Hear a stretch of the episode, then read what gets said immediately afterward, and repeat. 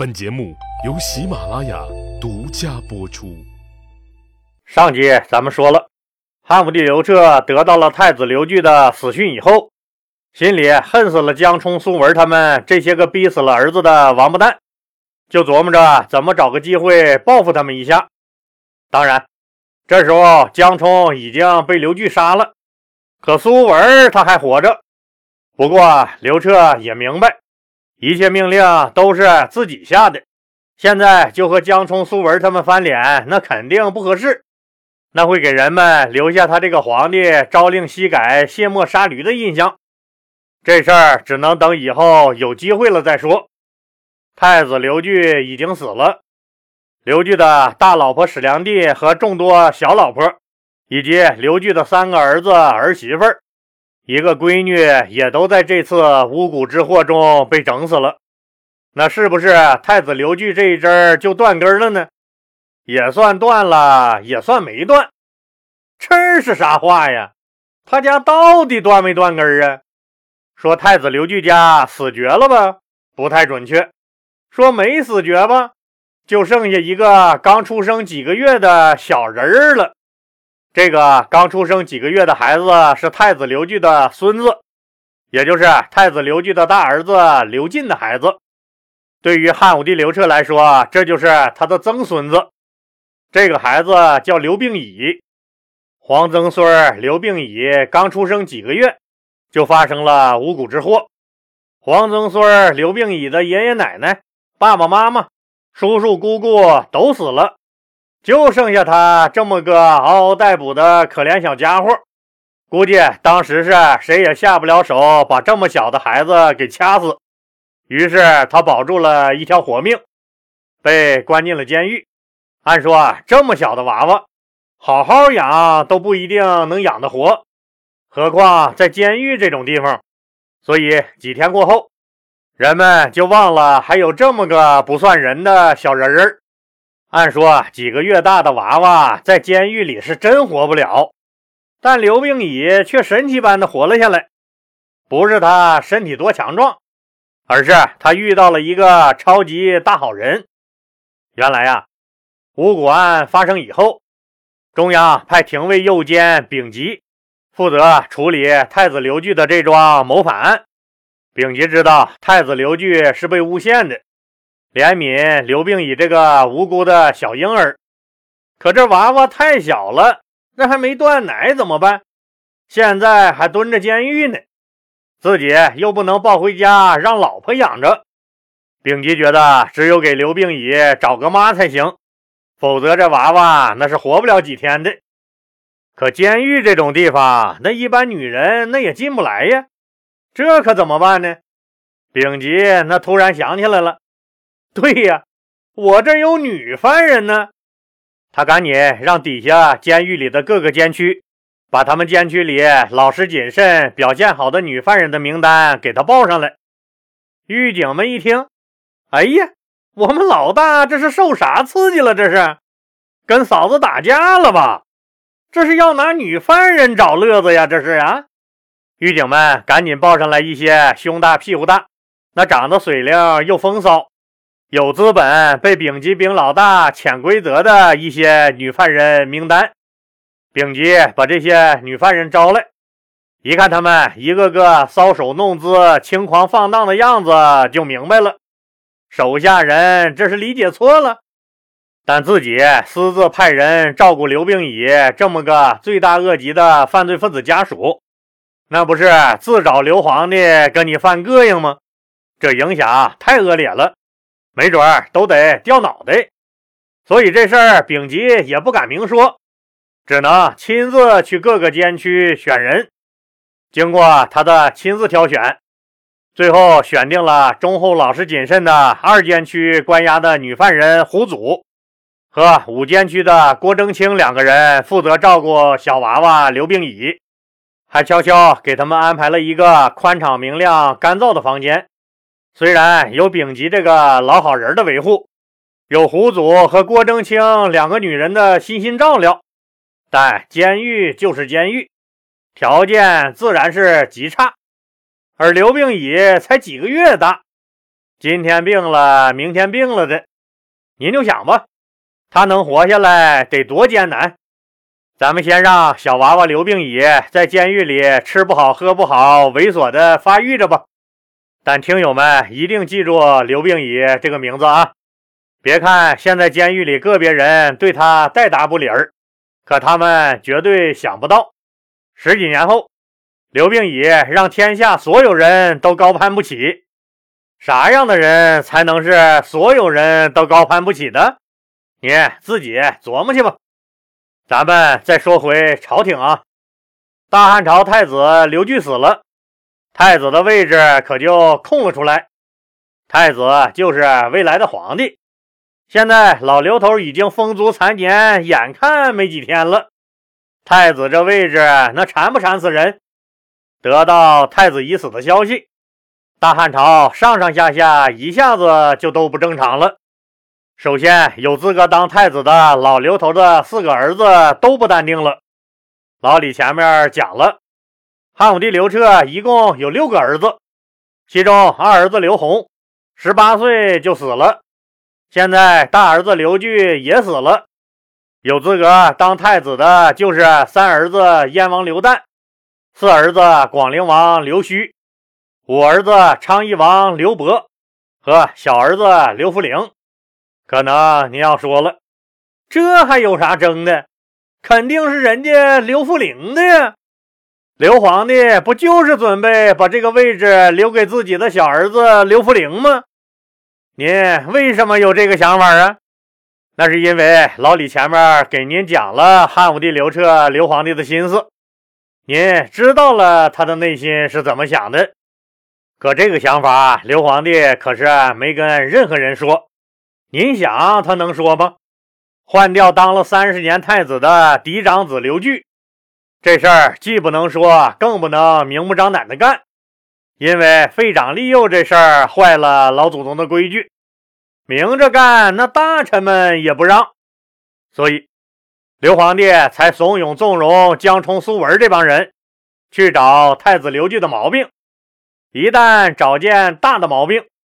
立马就有理由把刘据由太子降级为王爷，然后就可以把自己喜欢的小儿子刘弗陵扶上太子之位了。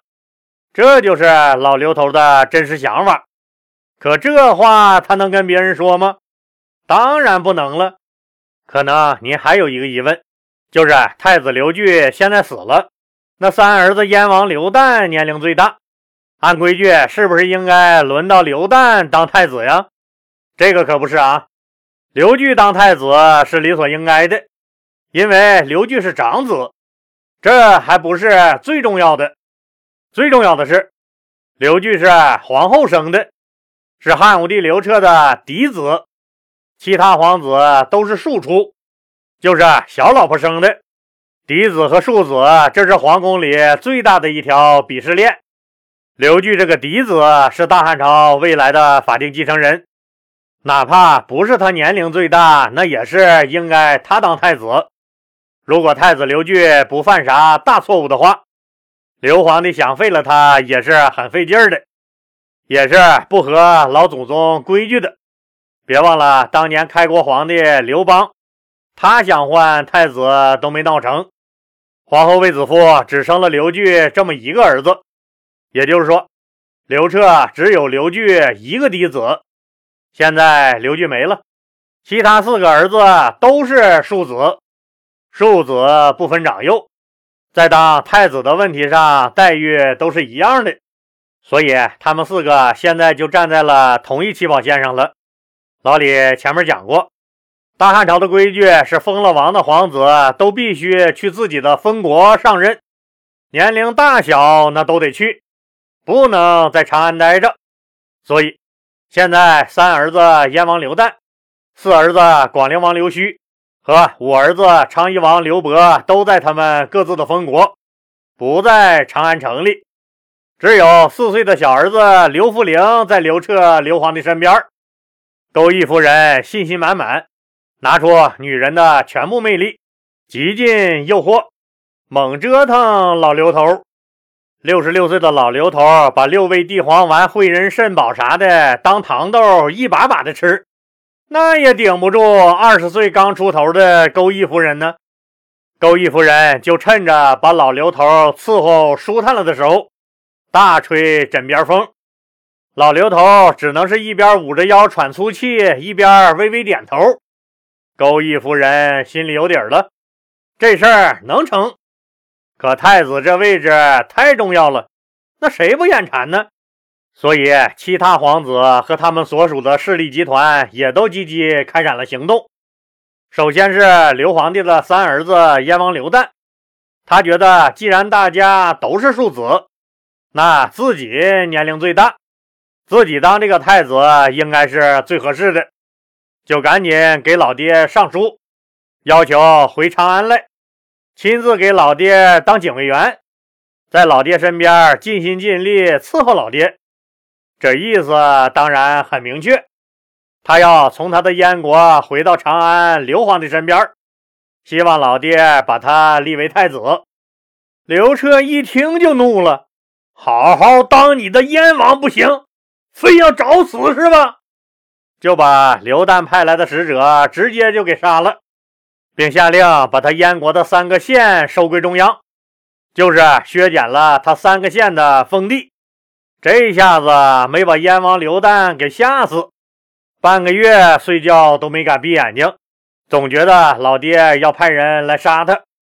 刘彻的四儿子广陵王刘胥直接就被吓住了，知道自己也没那个实力竞争太子，还是乖乖的吧。除了暗中派人进京刺探一下中央的动静以外，没敢有其他大的动作。刘彻的五儿子昌邑王刘伯那可觉得机会来了，为啥呀？因为他有很大的优势。首先，他是刘皇帝当年最喜欢的李夫人生的。李夫人那实在是太美，也太讨刘皇帝喜欢了。那时候天天把刘彻整的神魂颠倒、五迷三道的。只可惜年年轻轻就得病死了。所以这么多年来，刘皇帝对他妈李夫人还是念念不忘。况且刘皇帝答应过李夫人。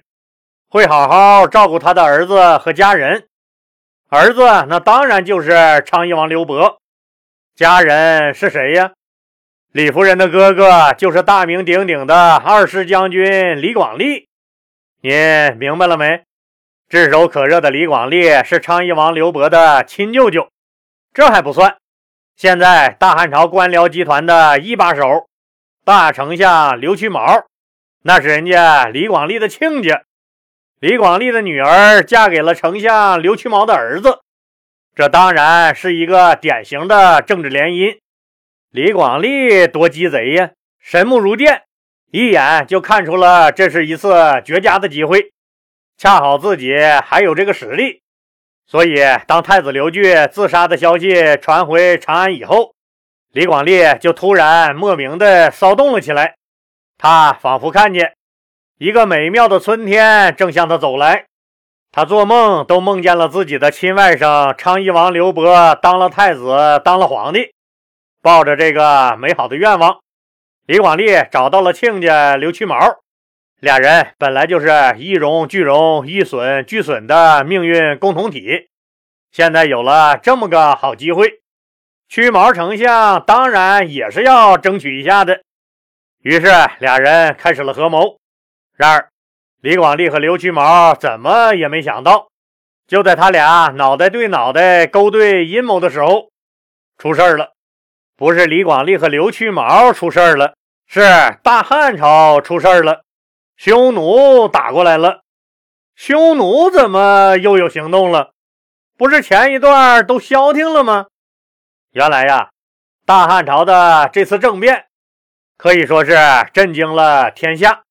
当年被大汉朝远远地赶到大漠以北吃沙子，这时候正默默蹲在墙角抹眼泪、舔伤口、憋大招的匈奴人可乐坏了。这大汉朝乱了，咱的机会就来了，赶紧的吧！趁你病要你命！匈奴迅速派兵入侵上古郡和五原郡，对当地的官员和老百姓进行野蛮的屠杀和抢劫。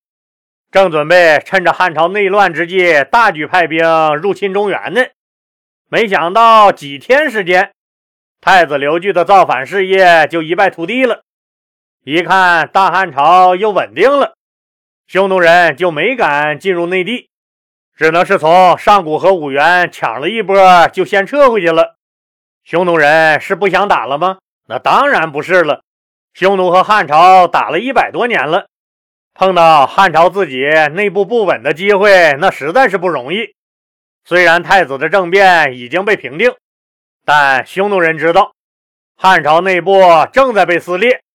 皇帝老刘头那已经老了，那没几年活头了。现在太子又死了，所以围绕着未来太子位置的争夺，马上就会白热化。匈奴人怎么肯甘心白白浪费这么个大好机会？他们的撤走是暂时的，是回去组织人马、集聚力量去了，准备要大搞一下。那后来又发生了哪些事儿呢？咱们呢，下集接着说。